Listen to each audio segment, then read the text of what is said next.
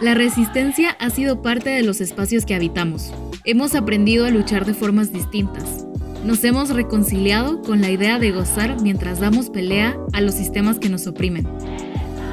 Aunque a muchos solo les importa la teoría y la cantidad de libros que hemos leído, nosotras sabemos que podemos luchar desde el baile, la poesía o una empapelada. Soy Mari y en Mucho por Contar podcast quiero que me acompañes a navegar por las historias de mujeres y personas de la disidencia que han elegido resistir de formas diversas sin dejar de lado el disfrute y el goce. Encontrémonos en puntos medios, en historias similares y en sentimientos compartidos. No necesitamos teoría para platicar sobre nuestras vivencias.